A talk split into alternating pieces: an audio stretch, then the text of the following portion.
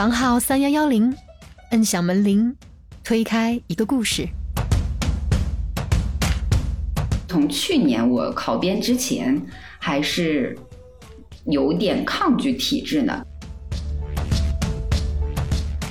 以前我在培训机构，我有五险一金，我工资比体制内要高很多。就我们当地来讲，但他们依然觉得你这个工作朝不保夕。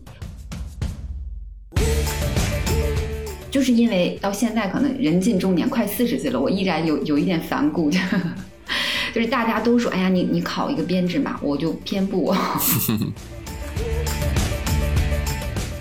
几乎找不到啥工作的，就是他们招工的一个年龄线，有一部分是到三十，有一部分是到三十五，在小城市就是会面临这样的一种情况，连做导购啊等等这一些我们就是日常生活当中最容易想到的工作，他们都不要我这个年龄段的了。现在的年轻人是是明智的吧？我觉得像我们那个时候刚毕业，都是想仗剑走天涯呀。现在的年轻人就是毕业赶紧考编回家。就说到这个问题，特别特别伤心。我虽然上班已经呃快小就快半年了，五个多月了嘛，但目前一毛钱都没有拿到。啊？为什么啊？你们不是就是雷打不动的准时发工资的吗？这个是这样的，理论上来讲，我们上班之后要先就体制内嘛，他要先落编制，就是你编制有了，然后，嗯，就是才才算人家内部人员，然后人家才会发工资。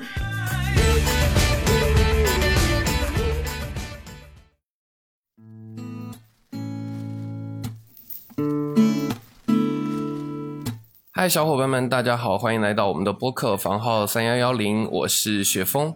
今天呢，是我们副专辑体制类的第十九期节目。我们的专辑呢，是希望给到不管是正在考公考编，还是对体制内好奇想来听听看的小伙伴们更多的视角。呃，然后今天呢，因为凡凡这个已经提交了公务员辞去公职申请表的人。大周末的还在加班，所以呢，今天的录制就由我和我们的嘉宾麦斗两个人来完成。然后介绍一下麦斗吧，麦斗是我们第一位三十五岁踩线上岸的事业编制人员。之前我跟凡凡在节目里面也聊到过很多次，公务员这件事情有一个年龄线就是三十五岁。正好呢，我也想跟就是麦兜讨论一下关于三十五岁再来考编的这个可能性。那好，先让麦兜来给我们听众朋友们打个招呼吧。好的，大家好，我是麦兜，呃，一个三十五周岁考进体制内的宝妈。然后呢，我是本科毕业嘛，在大学学了广播电视编导、播音主持和汉语言文学两个专业。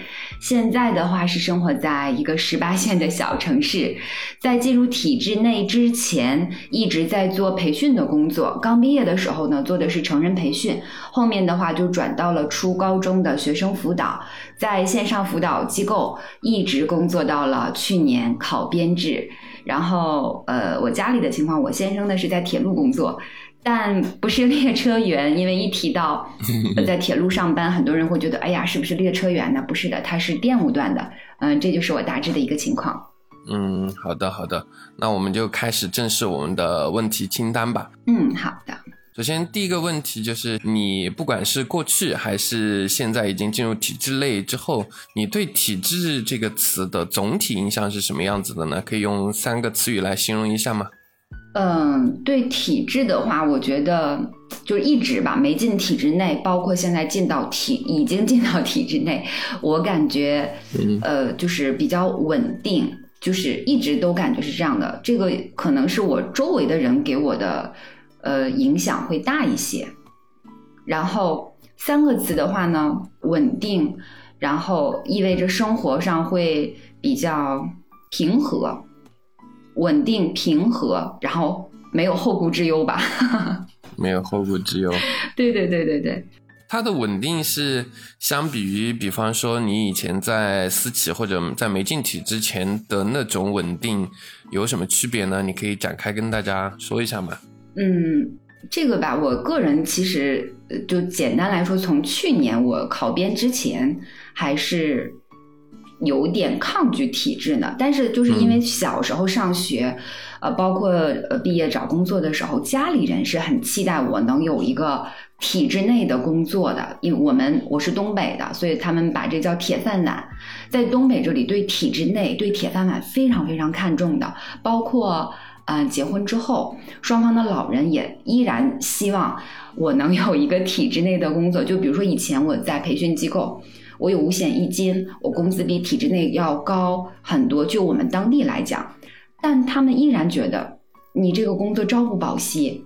也许忽然有一天我会失业，或者说，比如说，哎呀，我人到中年的时候，公司会莫名其妙的把我辞退，那个时候你怎么办？你更难找工作了。因为就是在我们这边，因为我我们这城市很小，所以说大家就觉得，无论你的工资赚多少钱，只要你没有铁饭碗，你就是不稳定的。哪怕我就比如说我现在三十六周岁了，我已经把就是假设我把后半辈子的钱要要用的钱都赚到了。那也不行，你没有铁办法，你就是不 稳定。所以说，嗯，包括自己现在的一些感受，我觉得稳定吧，可能就是体制内给我来讲最深刻的一个这样的印象，就是，嗯，不管到什么年纪，你只要还在，你没有出现很严重的问题，体制内都会收留我，就是这样的感觉。懂了，然后正好刚刚呃麦都聊到说老年人他们可能对于这个体制内对于铁饭碗这个特别的在意，包括你提到说就是甚至在成家之后家里面老人都会希望说啊可不可以还有没有机会进入到体制内？那我插问一个问题，刚好是前上一期节目就是呃会在我们明天发出来的，然后你这期节目会在下周一发。呃，会在我们情人节当天发出来的一期节目，我们有问，呃，情人节的几位嘉宾，就是体制类这个东西会对你在择偶上，就说直接一点，在相亲市场上有很大的优势吗？从从你的视角是这个问题是怎么样的呢，麦兜？嗯，我觉得分地域吧，比如说在一线城市，或者说发展比较好的城市，或者说南北方来讲，这个影响都很大的。因为如果说我觉得我现在刚毕业，那我去了北京、上海，或者我去了呃江浙一带等等，我如果我个人有能力的话，不在乎有没有体制内，但是在我们家这个地方。呃，如果说就这种小城市，一个女孩子，你毕业就有了这样一个体制内的工作，那么相亲市场上会地位会有一个很明显的提升。就哪怕说我进了体制内，我工资可能很低，但是我这份工作体面又稳定，那么呃，男方或者说男方的家长就会觉得好，特别棒。嗯，那对男生来说呢？就比如说条件摆出来，然后体制内这三个字这个标签对他的加分多吗？男生的话可能要稍微。差那么一点点，因为就北方来讲的话，目前还是呃，就是传统意义上讲，啊，两个人在一起，男方要有房啊，你至少要有房啊，有车呀。但你只有体制内的话，可能还是要再奋斗一下。嗯，OK，懂了，懂了。对，嗯，好，那我们就紧接着就第二个问题嘛。嗯，麦兜是考编上岸多久了呢？然后你可以介绍一下现在的工作单位。大概是从事什么样的工作呢？嗯，我是去年去年九月份，二二年九月份上班的，然后现在就五个多月了嘛。现在在单位负责的话呢，是营商环境，然后还有一部分人事工作，还有这部分人事相关的劳动保障的内容。对这几个部分的话，营商环境，因为我们城市小。然后我的单位所负责的辖区呢，并不是我们整个城市发展的那种中心呐，或者说不是很繁华的地段。对对对，呃，我应该属于近郊了，我们单位算。呃，对，所以说这一部分的话，可能嗯相对来讲就少一些。然后像呃这部分人事和劳动保障的话呢，是今年过了年之后刚刚接到手里的，因为目前现在在单位来讲也还是新人，然后。这些工作一点点都是从接过手来，然后再呃尝试，然后再过渡，然后可能未来才会熟练起来。嗯，OK，所以说麦兜还是一位体制内的新人吧。那呃，我想问麦兜的就是，像你们这个单位，它是全是公务员，还是说事业编，还是什么？我们单位呢是有行政编，也有事业编的。嗯，因为我比较菜，我考的是事业编。没有没有，三十五岁，其实这个问题是我们在以前节目里面就是聊过蛮多次的嘛，就都说说，呃，大家如果对体制内感兴趣的话，那你的最后的退路就是三十五岁。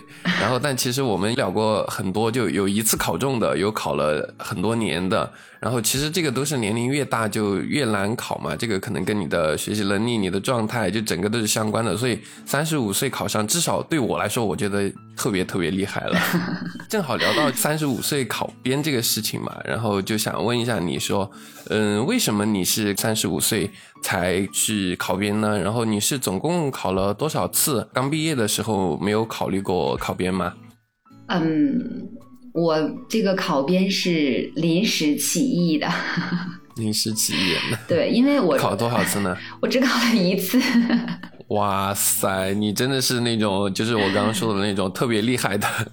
就就是近年吧，考了一次，然后第一次考就是在就像后一个问题嘛，就是二十多岁的时候，刚呃大四陪弟弟去试水，就是。啊，考试嘛，因为那个时候好像我们是报了一个外地的，我表弟他就说：“老姐，你跟我一起去嘛，我一个人去没有意思。”我说：“好，那就报个名一起去考了一次。”然后就是自己真的是准备，呃，进入体制内的话，只有去年这一次。啊，然后一次就考中了。就 啊，这这这个，我觉得其实运气的成分要大一些吧，因为我前面提到过嘛，我。就是因为就是到现在可能人近中年，快四十岁了，我依然有有一点反骨，就是大家都说，哎呀，你你考一个编制嘛，我就偏不。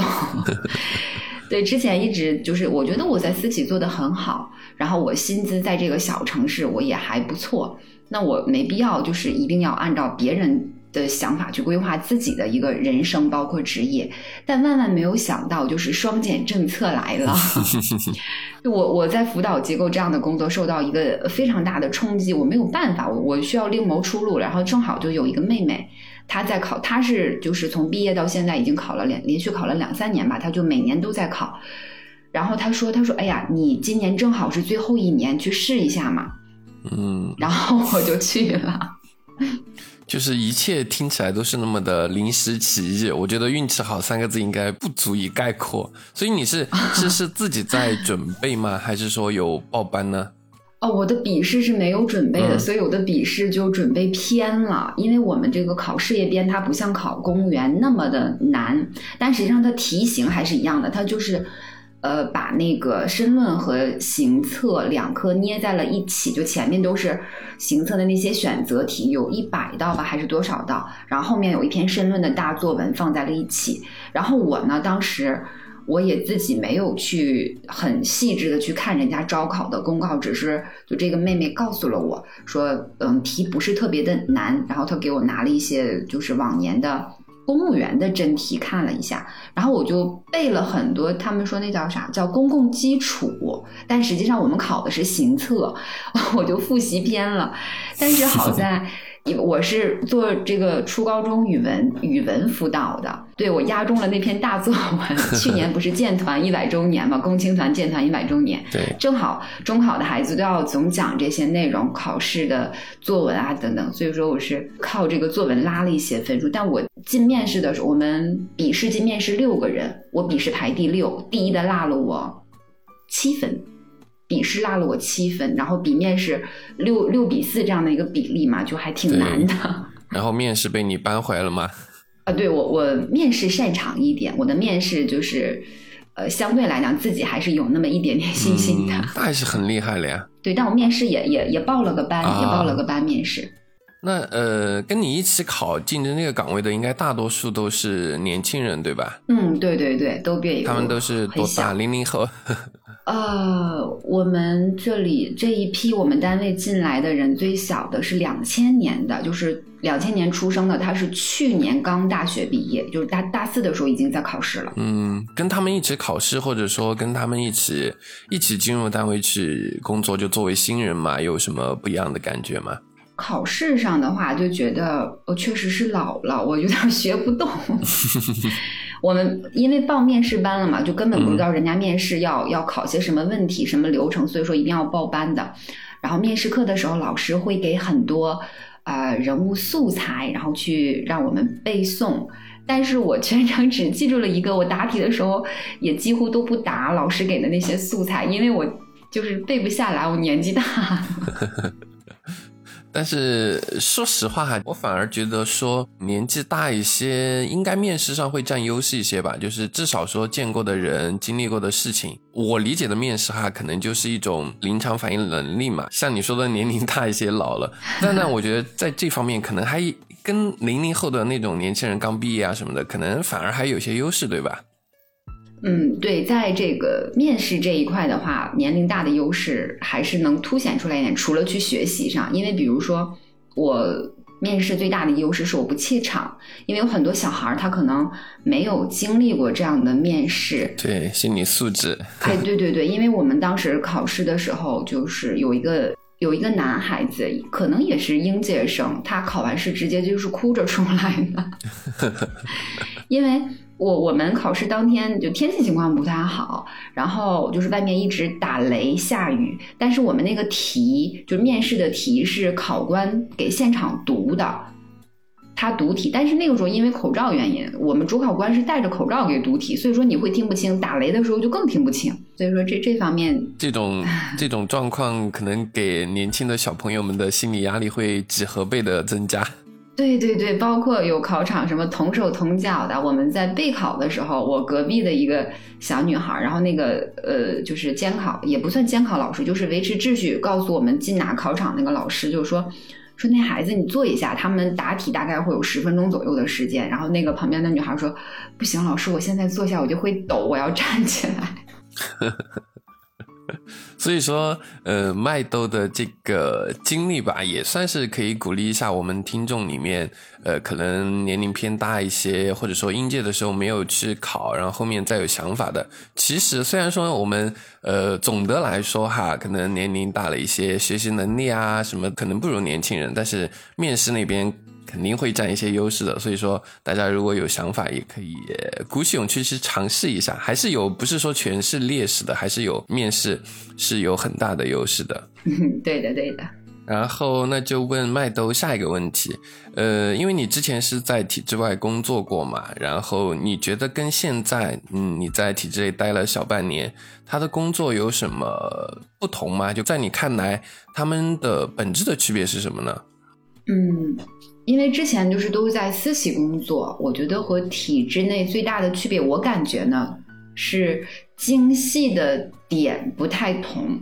嗯，比如说，就是比如说我在私企上班的时候，拿到手的这份工作做得好或不好，那结束后肯定要有复盘，然后领导他想听到的永远是解决问题的方法，就是你不要解释这个 这个事情为什么你没有做好，我不想听，但是。我来到体制内，但我时间比较短嘛，在体制内工作，我感觉他要求清晰度的可能，呃，更多是倾向于，比如说工作留痕，因为我我来到这儿时间挺短的嘛，那我遇到过几次，就上面来检查的，他检查都是你曾经工作的之前工作的一些证据，嗯。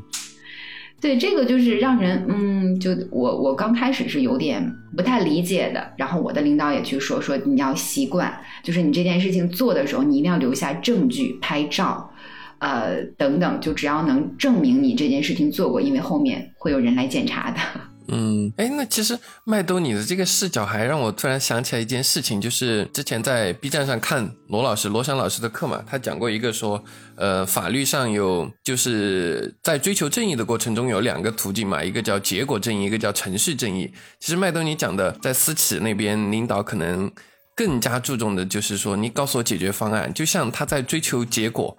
就是所谓的结果正义，然后在体制这边，他们其实更加注重的是过程，就可能结果可能好一些、坏一些，但是他们更加注重的是所有人有没有按规章制度办事，严格去追查的、去反过去查的，反而是你的过程，对吧？呃，目前我的理解是这样的，但因为我在体制内时间很短，然后呃，可能就是有一些事情的理解还没有到那么的深刻，但是私企一定我觉得是这样的，就是嗯，结果是最重要的。嗯，其实还蛮符合我们之前，至少是我哈，我对就是我们体制的印象的嘛。因为一直在说我们企业是去追求利益、去追求效率的，然后我们的系统它可能更多的是要追求公平正义。那公平正义可能更多的就要去呃看你的过程，你过程中有没有出现什么问题，呃，反而对结果的要求没那么高。嗯。然后我们就进入下一个问题吧。其实前面有大概提到过。可以给我们展开说一下吗？因为我们的听众里面确实也有很多人，可能年龄大一些了，可能三十岁、三十几岁了，有在考虑这个问题。但是就像前面我对大家鼓励一样，说大家年龄大了也可以去尝试，你是有一定优势的。就有很多的朋友们，他们是有这样的疑虑的，所以可以给大家介绍一下，就是你刚前面已经提到了嘛，是为什么想进体制类？可以给大家呃展开说一下你当时的考虑，包括你在考的过程中有没有什么可以给大家分享的呢？嗯，我就就前面说了嘛，生活所迫。然后目前来讲，对于我现阶段，就是进入体制内是一个最好的选择。呃，首先我之前其实进培训行业也是考虑到了家庭和孩子。嗯，呃，因为我我之前做那个线上的辅导，然后。呃，就是我在家里上课嘛，那么我上课课间我也可以照顾孩子，比如说孩子小的时候，呃，这个吃饭呀、做辅食呀，或者中间陪孩子玩一小下呀，都是可以的。现在我的孩子刚满五周岁，那么即将面临的就是他要上小学，那么我也要考虑，就是接下来我的一份什么样的工作能有更多的时间去陪伴孩子，所以说也有一个就是这个孩子年龄的。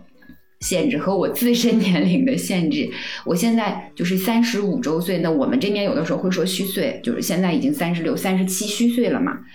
就这个年龄段，在我们这个小地方，你尤其是女女生，你是几乎找不到啥工作的。就是他们招工的一个年龄限制，大概就是有一部分是到三十，有一部分是到三十五。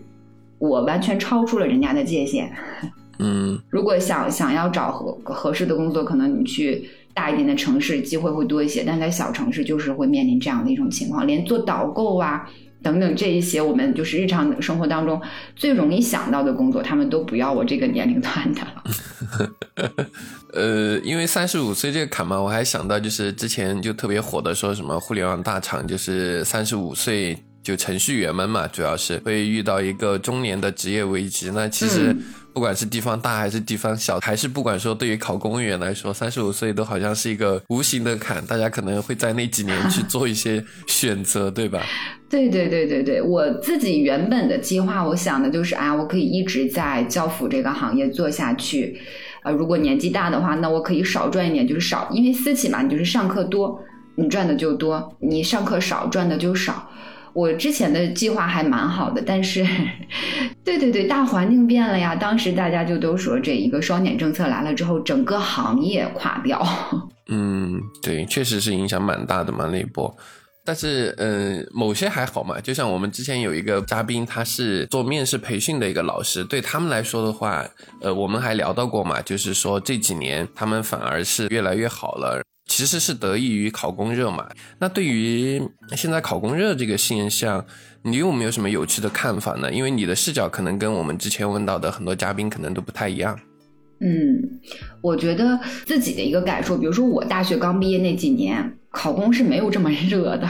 嗯，对，这几年特别特别热。对，这几年我觉得跟疫情有一定的影响吧，然后就是人们对体制内的向往程度加大了，尤其是刚毕业的小朋友们。我上面试课的时候，包括我自己，就现在的单位也有，就是呃大四就已经开始考编了。我说你们这些小朋友都太有正事了，而且还有就是刚才提到一个地域性的问题，就我家这边地方小，然后就是稳定的工作，基本上他没有什么大的企业。那大部分的人都是就是打工生活的，但疫情来了，这部分人没有收入，就更想去进到体制内吧，这是一个比较大的差异。而且现在的年轻人是是明智的吧？我觉得像我们那个时候刚毕业，都是想仗剑走天涯呀。现在的年轻人就是毕业赶紧考编回家。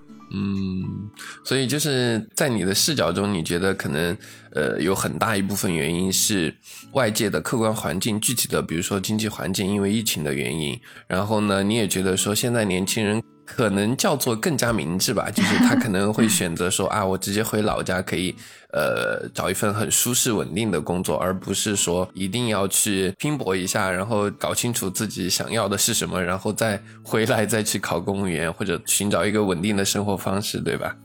嗯，我觉得现在有很多年轻人是这样的吧，就是我觉得他们比我们那个年代。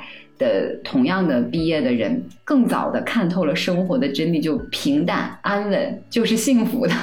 对，因为呃，这个其实我跟凡凡有聊过吧，我忘了是不是在节目里面了。就其实我们两个的观察就是说，现在很多年轻人就零零后嘛，他们其实一生下来就物质生活的水平不能说多高，但是至少是一个基本富足的状态。他们更多的反而会去关注到说，呃，我快乐吗？然后我的。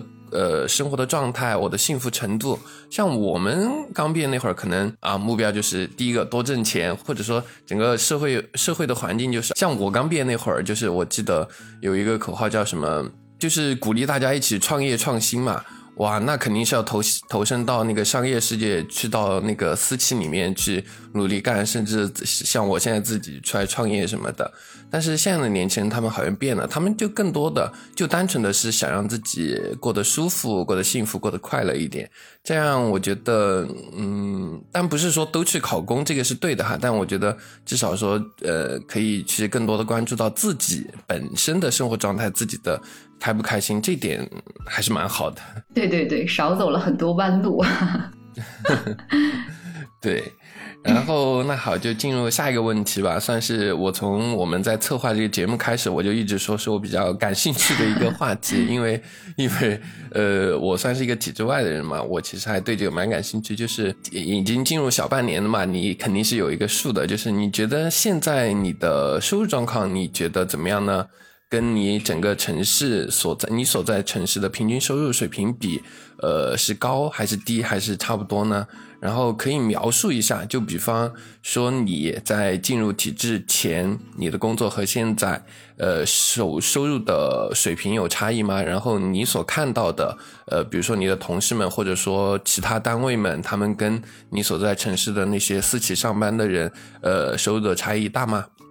就说到这个问题，特别特别伤心。我虽然上班已经，呃，快小就快半年了，五个多月了嘛，但目前一毛钱都没有拿到。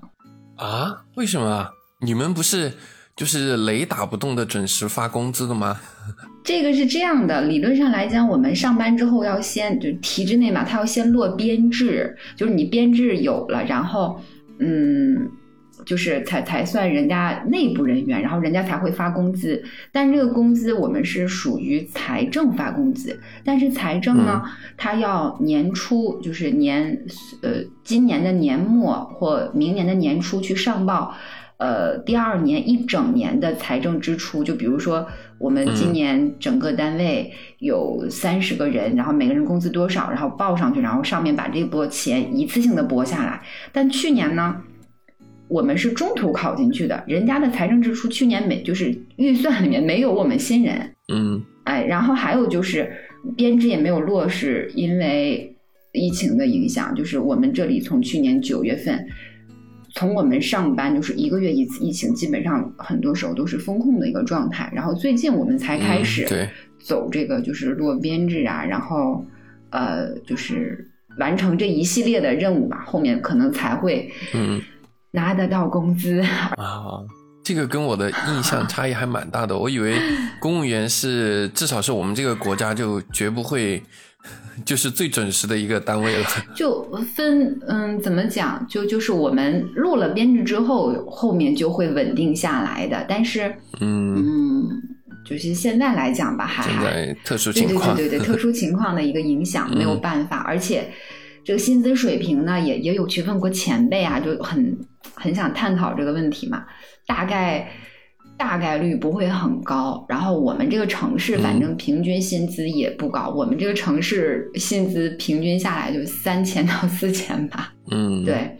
但如果和体制外和曾经的工作比的话，那就没有办法比，差距太大。肯定是低一些。那嗯，对你来说，比如说综合的收入呢，就是比如说你把那些加上把把，我不知道你之前工作的企业就是那个，比如说社保啊、公积金啊这些福这呃社保的这个社会保障啊，像公积金啊或者平时那些福利啊这些加起来呢？你刚刚讲的工资其实是每个月实际到手的一个数额嘛？如果是作为综合收入来说，呃，在你的视角里哈，你你你觉得差距还有那么大吗？也是有的，也是有的，是吧？因为是这样，我我现在生活和工作都是在我刚才说过，就是一个很小的城市。然后我之前在那个线上的辅导公司上班的时候呢，呃，是在我们这儿的省会。交的保险，因为他这个工作性质不一样。而且之前你们行业是蛮朝阳的，就是蛮 蛮蛮那个的嘛，所以收入应该还不错。对，就是正常在对比我们这个城市来讲的话，就是收入呃差距还是比较大的。但是我觉得付出和收获一定是成正比的，因为之前的工作虽然拿得多，但是呃也会更辛苦一些。现在虽然就是我薪资降下来了，但是。远没有那么辛苦，而且我可能会有更多的时间去陪孩子呀。所以说，就是人嘛，不能既要又要还要。对，嗯，那其实对你来说就是一种取舍的过程。这个工资，你说它是比之前高还是低，或者说比别人高还是低，这个其实不是你现在最关注的东西，对吧？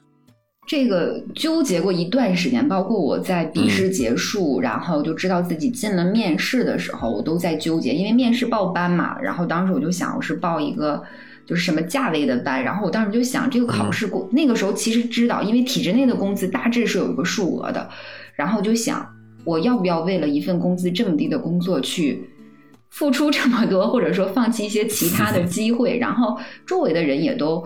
呃，像我爱人啊，我先生就也会给一些建议，然后包括大家就综合的去去说了一下，我觉得就是呃，属于三十年河东，三十年河西。曾经的时候，就身体也允许，然后家庭状况也允许你自己去出去占用更多的时间工作，赚更多的钱。但现在来讲的话，可能生活中想要稍微有一点点转移。第一，年纪大了，就是熬夜呀，或者说很辛苦的话，身体上会有。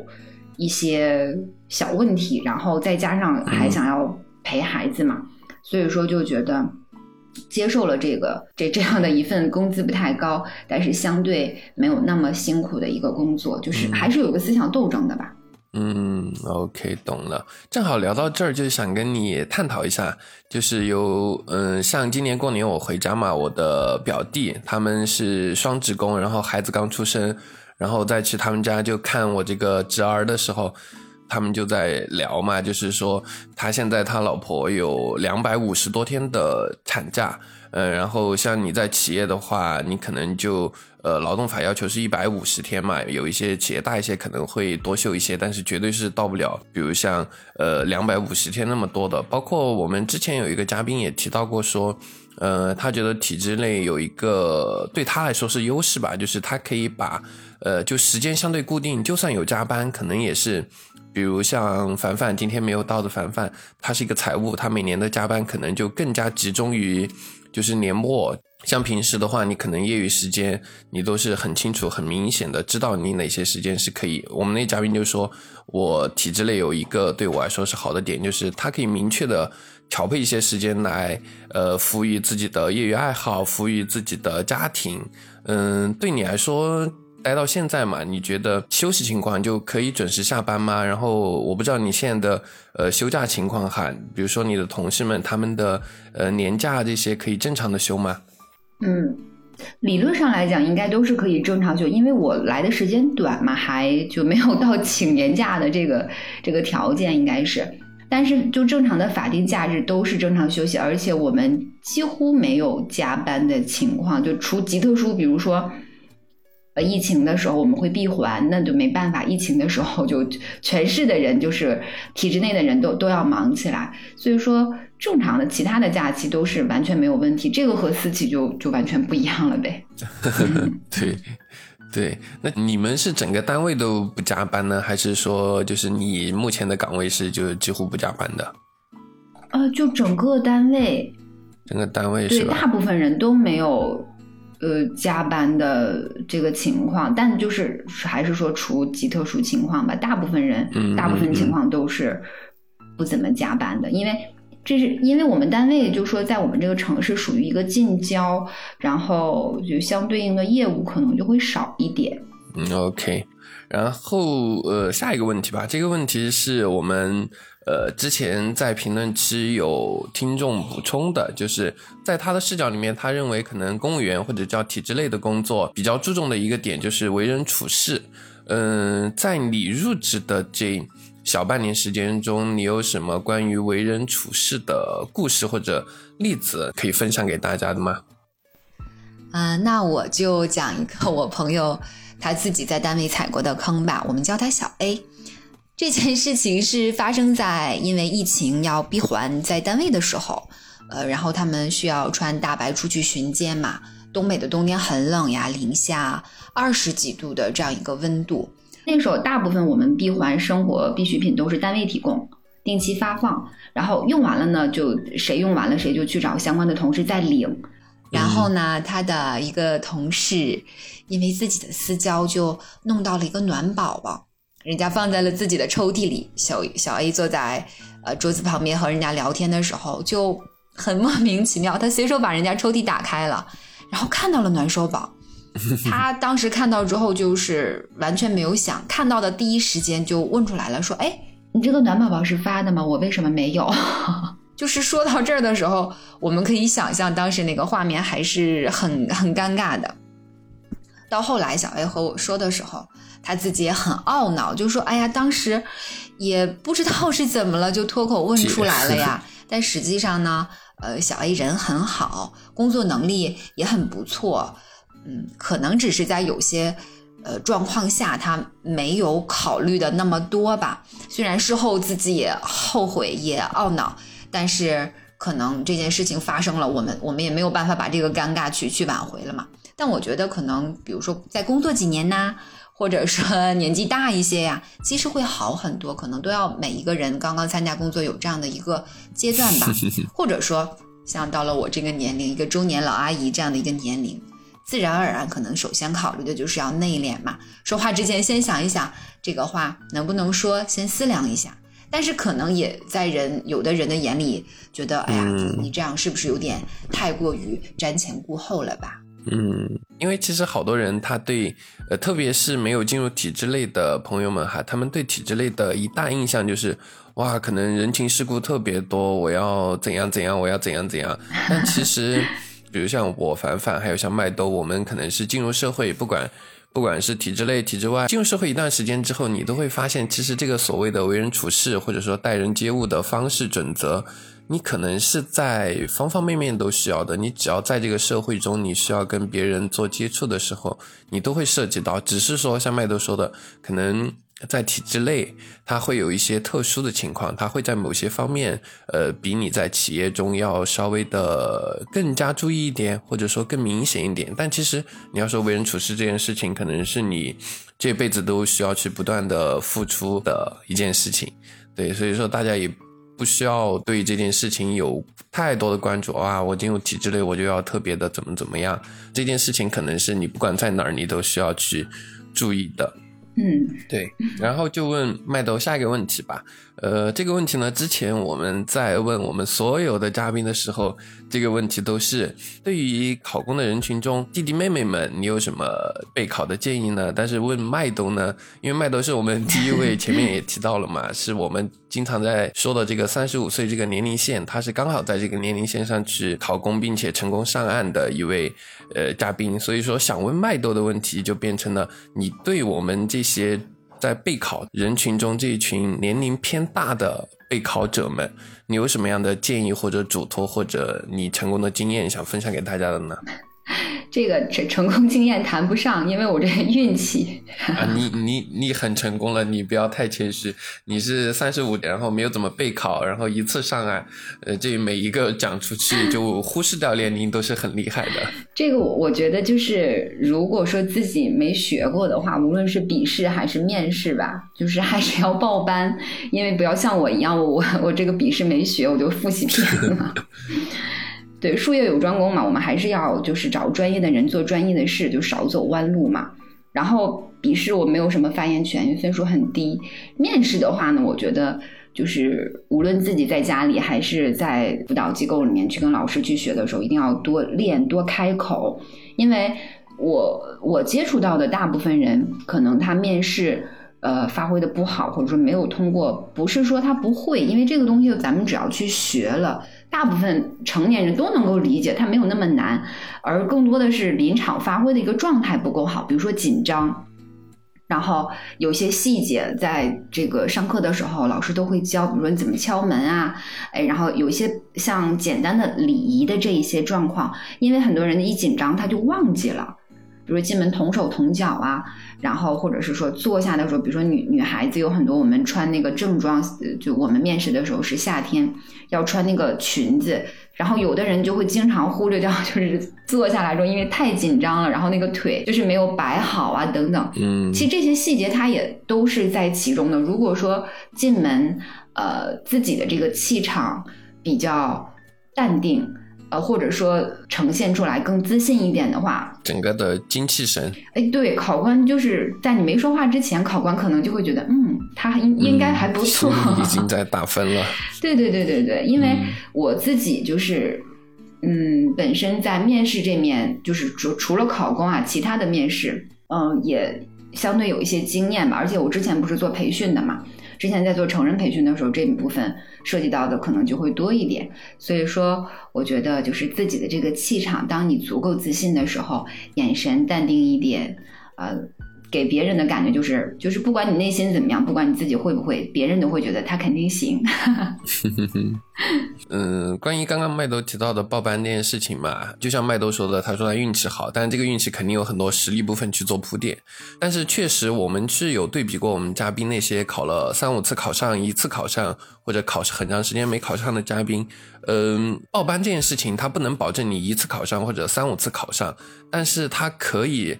第一个让你有一个学习氛围，自我的懈怠的程度会被压缩到更低吧。另一方面的话，你想你一个人待在家里面考了两次、三次还没过，你可能那个心理压力，包括家里面父母各方面的压力，可能会让你的状态越来越差。但是如果在学校中，可能这些事情会更好一些吧。当然。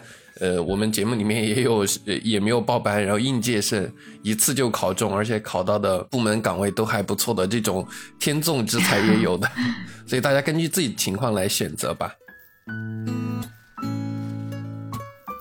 然后，呃，最后一个问题了。然后上一期嘉宾是一位刚刚入职了某一个县医院的一个小妹妹吧。她当下呢，对于自己的不管是工作还是生活都比较迷茫。所以呢，她留给你的问题就是：是不是真的在三十岁之前就要完成结婚和生小孩这两件大事呢？这个我觉得就是我我属于过来人嘛，因为我已经有小孩了嘛。我觉得结婚和生孩子，首先它是夫妻两个人的事情，不是亲戚朋友的。呃，就是不要因为别人的催促而改变自己的人生规划。当然，当局者迷。我自己在经历这个阶段的时候，我也被催婚，我也被催生。嗯，现在回过头来去看的话，所以我就告诉就是这个小妹妹，就是不要不要 慌。要有自己的一个人生计划，尤其是生宝宝吧。我觉得，呃，生宝宝很多人就觉得物质基础很重要，当然就是生宝宝物质基础确实是很重要，但除了物质，更重要的是精神上的准备。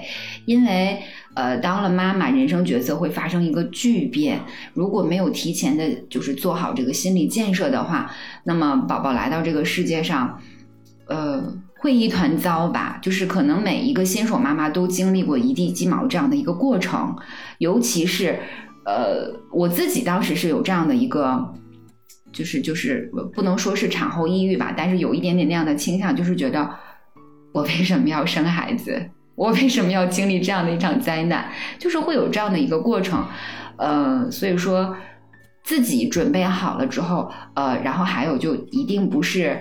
准妈妈准备好了，一定是夫妻两个人都准备好了才要去做这件事情，因为一个新生命的到来，不可能只有妈妈一味的付出，对吧？好的，我相信，嗯，那位小妹妹我也跟范范聊的比较多嘛，她可能现在刚好是遇到不管是工作、生活还是家庭给到的一些，就不管是结婚生孩子的压力，还是工作的压力，就是综合起来，他特别的迷茫。相信，呃，麦兜这一番麦兜的这一番话吧，麦兜也作作为一个过来者，应该可以帮助到他。嗯，然后最后的话就是我们最后一个环节嘛，麦兜应该也知道，就有请你给我们的下一位嘉宾留一个问题，他必须要呃从他的角度做出回答的。好的，我觉得我现在有一个这样的问题，就是作为一个单位的新人，你会如何拒绝领导安排的超负荷工作呢？嗯，所以是你现在经历了这样的情况吗？也不算吧，就是嗯。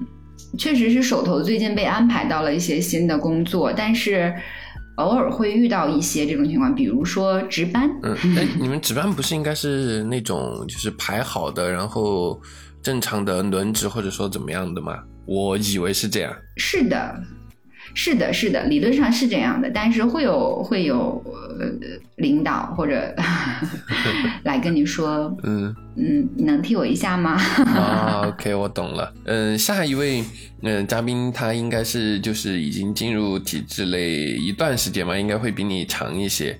然后这个问题我们会带你问他一下，看一下他有没有什么解决方案。到时候也欢迎你来收听他的答案是怎么样的。嗯，我会很期待。嗯，好的。然后，那我们这期就就差不多到这儿。然后今天也辛苦麦兜了，那这期节目就到这儿结束。呃，欢迎大家继续收听我们的节目，也欢迎大家在评论区说出你的问题，跟我们互动，包括你有什么想问嘉宾、想问我们的。然后本期节目就到这儿结束，大家拜拜。好，拜拜。